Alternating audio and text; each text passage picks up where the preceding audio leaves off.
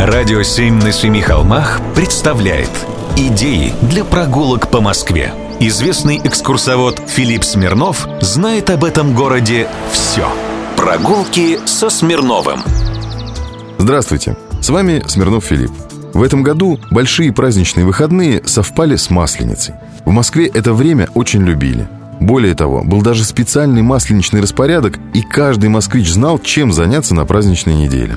Понедельник, например, достраивались снежные городки, качели и балаганы на площадях. Сооружали также чучело масленицы. Во вторник катались с горок и сватались. Устраивали смотрины невест. В среду отправляли к теще на блины.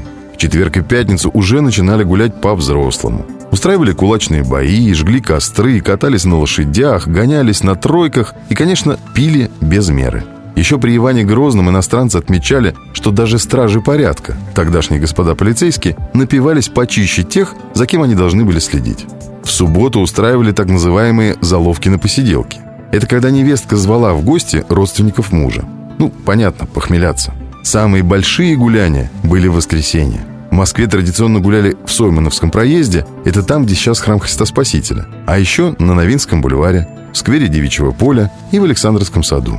В этом году, насколько я знаю, праздник размазали как масло по блину по спальным районам города и назвали его гастрономическим фестивалем.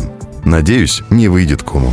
Прогулки со Смирновым. Читайте на сайте radio7.ru. Слушайте каждые пятницу, субботу и воскресенье в эфире «Радио 7» на Семи холмах.